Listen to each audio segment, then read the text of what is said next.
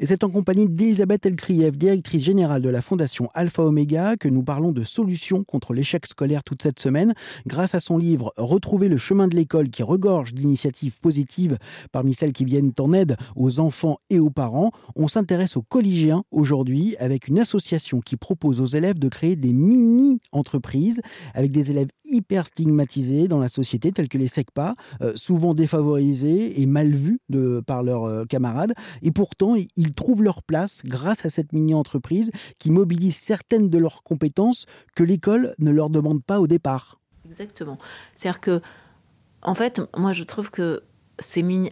donc entreprendre pour apprendre, elle organise pendant toute l'année dans le programme phare euh, des mini-entreprises, c'est-à-dire que ça va de la création de l'entreprise, des statuts, etc., à l'idéation, euh, à par exemple l'idée de faire tel ou tel produit, la production de ce produit, la vente de ce produit et jusqu'à la fermeture de l'entreprise. Donc comment font les enfants? Eh bien, on leur donne à la fois euh, des outils, c'est-à-dire comment faire un business plan, euh, est-ce que c'est financièrement viable? Euh, de vouloir faire ça Est-ce que ça va pas coûter plus cher que vous allez avoir comme prix de vente, etc., etc. Donc ça, c'est des fondamentaux majeurs. Donc on leur donne des outils, même parfois euh, extrêmement pro, hein. et euh, on leur demande d'avoir une idée et d'être créatif. Et après, de choisir le rôle qu'ils vont avoir dans l'entreprise. Est-ce que je veux être directeur de la recherche, directeur marketing, directeur général, vendeur, etc. et et ensuite, bah, en fait, euh, le produit existe, le produit est vendu, le produit a du succès, n'a pas de succès, mais quoi qu'il en soit, le jeune comprend qu'avec une bonne idée et des méthodes de qualité, c'est-à-dire des méthodes qu'on enseigne souvent dans les écoles de commerce, mais qui pourraient être enseignées beaucoup plus tôt, donc des fondamentaux du business, on va dire, qui d'ailleurs euh, prouvent que tous ces jeunes sont extrêmement euh, aptes à comprendre ces principes. Et euh, bah, vous voyez, il y a plein de jeunes qui pensaient qu'il valait rien, qui m'ont dit euh, Mais maintenant, je sais que je peux être créateur d'entreprise. Et moi, je trouve ça fascinant. C'est-à-dire que on n'est pas tous obligés de travailler dans une grande entreprise, on n'est pas tous obligés d'être chauffeur-livreur, on n'est pas tous, mais qu'en revanche, avec une, une idée que l'on peut mettre en œuvre en comprenant pourquoi elle est viable ou elle n'est pas viable et en ayant des fondamentaux de business, on peut tous devenir entrepreneurs. Et ça, moi, je trouve, je, je ne pense pas que tout le monde est fait pour être entrepreneur. Je ne pense pas que c'est un salut dans la vie, mais en tout cas, il y a des gens que ça rend extrêmement heureux et c'est dommage qu'ils n'en aient pas conscience en amont. Et là, alors que ce soit avec les, euh, mini-entreprises ou même plus tard euh, en faculté avec toutes les associations qui travaillent sur la réorientation, ou du moins la bonne, donner la bonne information, l'important de réussir ou pas réussir économiquement, c'est surtout de réussir à trouver, à faire ce qu'on a envie de faire et ce qu'on aime faire. Exactement, c'est une très bonne transition, c'est-à-dire que par la mini-entreprise, des gens quand même commencent à comprendre les métiers, vous voyez, il y a des gens qui adorent faire du commercial, aller euh, vendre leurs produits. Il y en a d'autres qui préfèrent réfléchir aux caractéristiques du produit, etc., etc. Il y en a qui aiment diriger, il y en a qui aiment chercher, etc., euh, etc. Donc déjà, c'est une bonne, c'est une bonne euh, antichambre de l'orientation parce que souvent on arrive au moment de choisir ses études ou son métier sans n'ayant jamais vu ce que c'était qu'un métier. Et euh, pour autant, euh, ça m'amène à l'autre association dont je voulais parler l'autre moment charnière qui est euh, l'orientation dans les études. Elisabeth Elclier, ça fait cinq ans que vous êtes la directrice générale de la Fondation Alpha Omega. Est-ce que vous pensez que une, que Pierre Bourdieu, par exemple, aujourd'hui, euh, s'il était encore vivant en 2022, est-ce qu'il pourrait encore dire que euh, l'école, l'école telle qu'elle est pensée en France aujourd'hui, reproduit les inégalités sociales? Supposons que vous voulez faire des études supérieures. Vous venez d'un milieu très défavorisé et vos parents vous disent OK, on va serrer la ceinture.